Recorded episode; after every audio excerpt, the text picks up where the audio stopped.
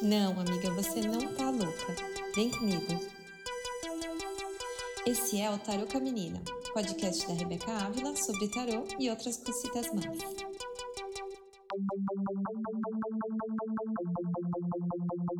Tarô com a Menina.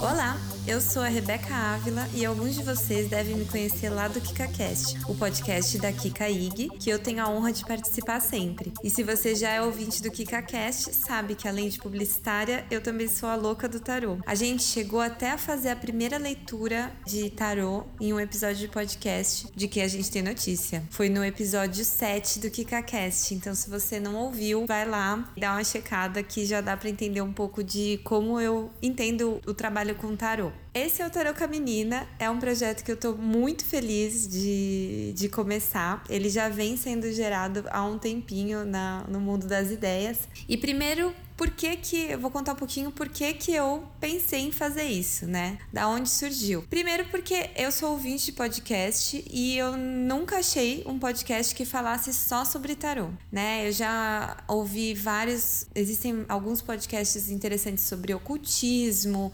magia, é que em alguns episódios o assunto tarô aparece e é super bem falado, mas eu sinto falta de um conteúdo sobre tarô é, em formato podcast. Então, primeira coisa que me moveu a fazer isso é realmente se você não, não encontra o conteúdo que você quer, por que não experimentar e testar, né? Outra coisa que me motivou a fazer esse podcast é que eu acho, assim, eu tenho trabalhado já com o tarô há três, quase quatro anos, né? Então, quando eu falo trabalhado, é eu estudei tarô, fiz já dois cursos, faço leituras para amigos e faço leituras para consulentes, né? Pessoas que eu não conheço. E uma das coisas que eu mais percebo é que o tarô ela é uma estrutura de símbolos, um conjunto de, de símbolos tão rico e de figuras e de histórias tão rico,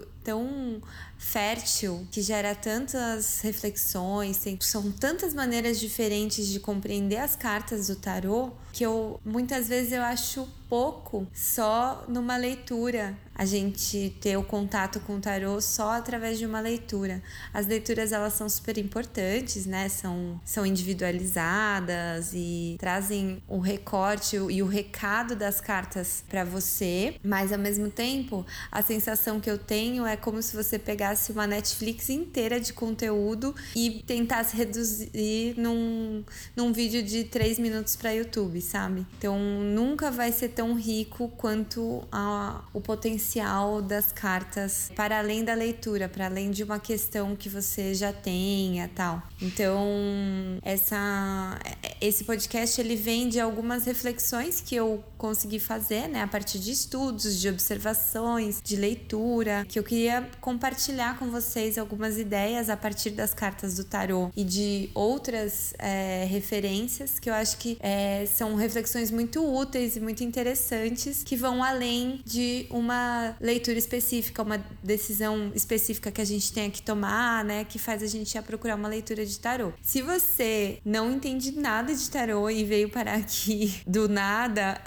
eu vou fazer uma pequena introdução é, sobre o que é o tarô, né? E esse é o, na verdade, é mais um motivo pelo qual eu resolvi criar o podcast Tarô com a Menina, que é o seguinte: o tarô é um baralho de 78 cartas, super antigo. Os primeiros baralhos que se tem notícia eles datam do século XV, mas você não tem uma é, como precisar exatamente quando ele, ele começou, né? Porque você tem várias versões de baralhos diferentes. Ao longo dos séculos eles sofreram algumas transformações, mas são 78 figuras, sendo que 22 delas são os arcanos maiores, que são aquelas cartas mais icônicas do tarô, então o sol, a morte, essas que a gente sempre vê assim quando aparece num filme, quando esse imaginário do tarô, né? A roda da fortuna fortuna, os amantes, são essas 22 cartas. E as outras 56 são as cartas é, do baralho comum, aquele que a gente joga buraco, enfim, que tem os quatro naipes e tem é, os números de 1 a 10 e as cartas da corte. Então é um baralho, o tarô é um baralho bem grande, né, de 78 cartas. Cada uma delas é uma figura que carrega símbolos. Então você tem versões diferentes dessa dessa estrutura de 78 cartas. O mais tradicional utilizado é o tarô de Marsella e o mais comum utilizado é o tarô de Rider Waite Smith, que é o tarô em que já, ele já é um pouco mais moderno. Olá, eu me arriscando a falar sobre arte, não vou me arriscar, mas ele é um tarô, ele é mais ilustrado.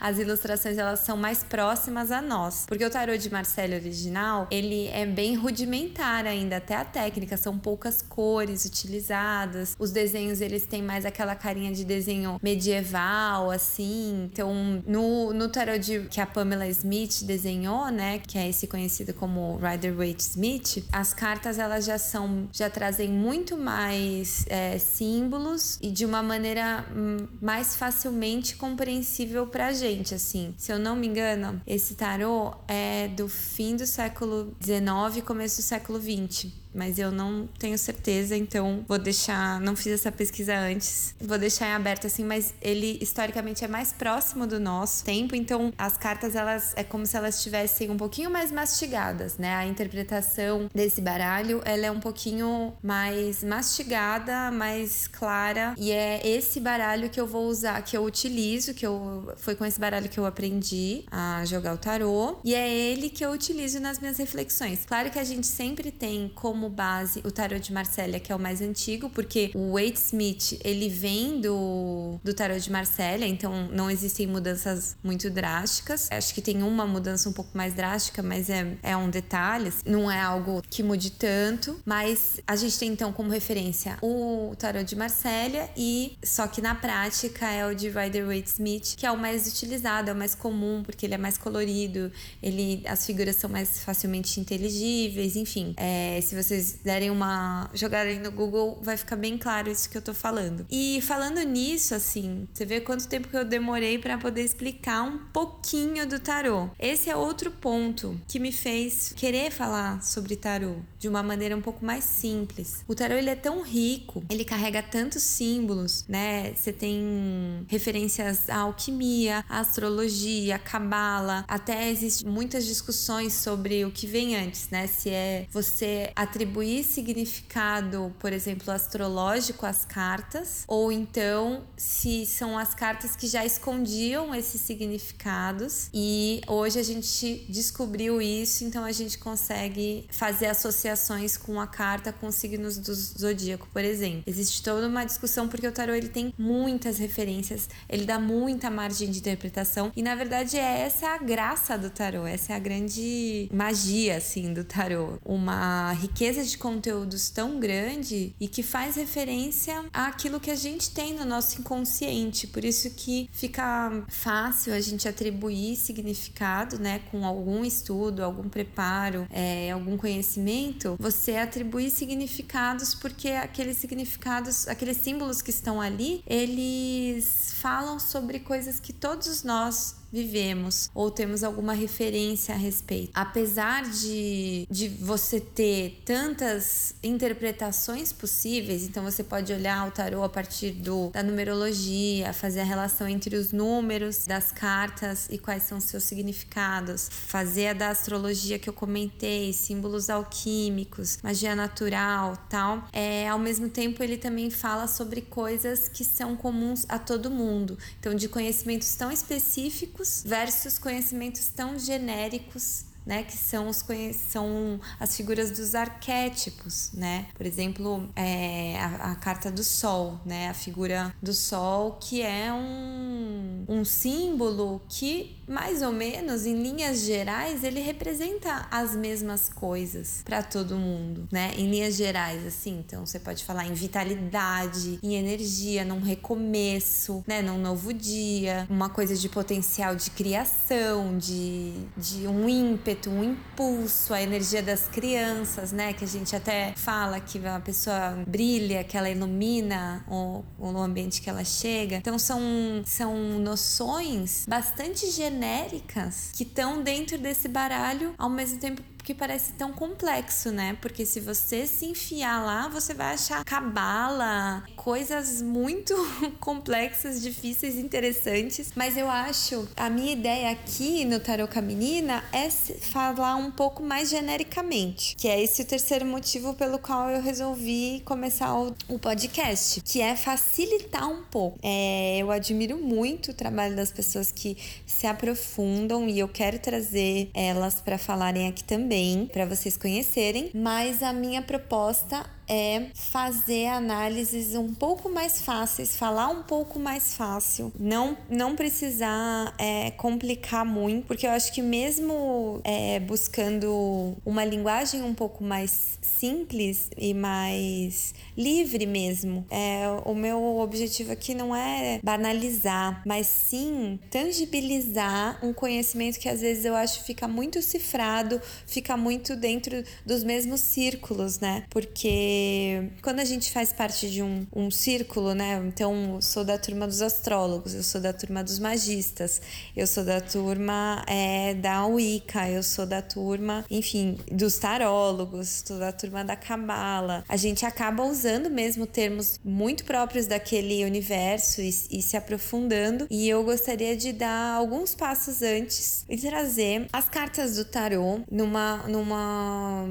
visão um pouco mais próxima à nossa, à nossa realidade, à nossa cultura de massa, é, a, a, a contemporaneidade, né, as questões do jovem adulto. Eu sou e você provavelmente está me ouvindo, deve ser também, né? Então eu acho que tem muita coisa para ser falada e para vocês entenderem um pouco do que que eu tô falando, o primeiro quadro do a Menina vai se chamar Netflixtica.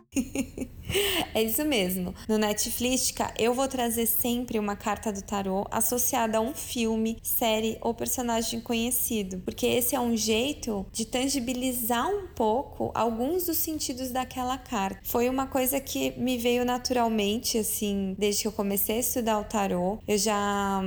A, a lembrança mais forte que eu tenho disso foi quando a minha professora de tarot usou o conto da Bela e a Fera para a, história da Bela e a Fera para explicar a carta da força, um dos aspectos da carta da força, né? E eu achei super interessante porque tá ali, sabe? Tá muito ali e me ajudou a entender. Então, essa essa capacidade das figuras do tarô de estarem enfiadas no nosso cotidiano, seja em histórias tradicionais, seja em histórias novas, é, de, por exemplo, em novela, você identifica um arquétipo de uma das cartas ali, ou num filme ou numa série, ou mesmo na vida real, né? Você percebe percebe que uma pessoa ela tá numa fase meio o louco da vida, que é quando a pessoa ela tá se jogando mesmo sem pensar nas consequências, tentando algo novo, iniciando uma jornada. Todo mundo já teve esse momento na sua vida. Então, é um pouco por esse lado que eu quero ir, da gente aprender a conhecer as cartas, identificar elas e ver o que elas podem nos trazer de conhecimento. Então, é disclaimer bem importante que eu queria fazer para vocês é que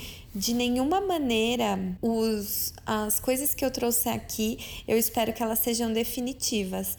Na verdade, eu acho que eu vou trazer coisas bastante questionáveis para vocês. Por que questionáveis? Porque questionar é fundamental. Então, cara, pode duvidar, pode perguntar, por favor, contribua, dê a sua opinião, dê as suas percepções, que eu acho que é aí que a gente começa a enriquecer o debate. É quando a gente vai adquirindo referências e para questionar o que a gente está ouvindo. E o primeiro episódio da Netflixtica vai ser sobre Dark e os amantes. Sim, essa série que descaralhou a cabeça de geral, descaralhou a minha também. Além de tudo que ela já traz de loucuras sobre espaço, tempo, história, todas as maluquices que a gente, quem já viu, sabe do que eu tô falando. Eu fiquei muito chocada em perceber o quanto a carta dos amantes do tarô, ela faz o fio condutor da, da terceira temporada de Dark, que é a última, que é a que fecha o ciclo e explica tudo o que aconteceu antes. Então, eu fiquei bastante chocada de, de ver essas semelhanças e acho que vocês também vão ficar. Então, fica o convite para seguir aqui o, o podcast, já se inscreve para ficar por dentro quando sair o próximo episódio, que ele tá bem legal. Para finalizar o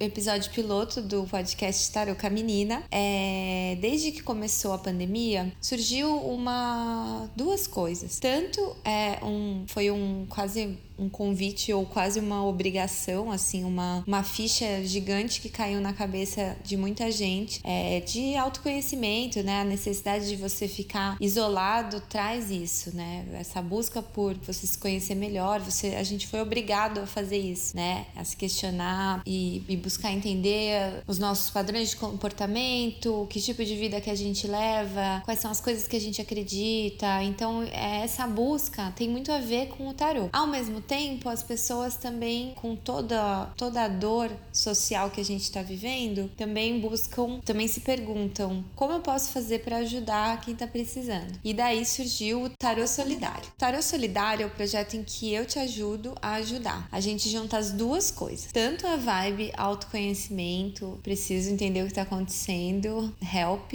quanto a vibe como eu posso fazer para ajudar. A gente agenda uma leitura de tarô e parte do valor dessa leitura vai ser doada. Os coletivos que eu já consegui fazer doação até agora são os seguintes: são o Grupo Eu Posso, de acolhimento à população de rua LGBT, o Pela Vida de Nossas Mães, de apoio a empregadas domésticas que ficaram sem trabalho na pandemia, o Luta Parque Jaraguá, o coletivo indígena de guardiões da floresta lá do Parque do Jaraguá, e o Padre Júlio Lancelotti, que faz um trabalho incrível de caridade e de consciência social de dentro da igreja. E é assim, com um pezinho na igreja e outro na mata, que eu me despeço de vocês. Agradeço quem ficou até aqui e convido a me seguir lá no arroba Menina no Instagram, onde você pode participar do Tarô Solidário, me contar o que achou do podcast, conhecer meu trabalho como taróloga e agendar suas leituras. Te vejo por aí, não disse como.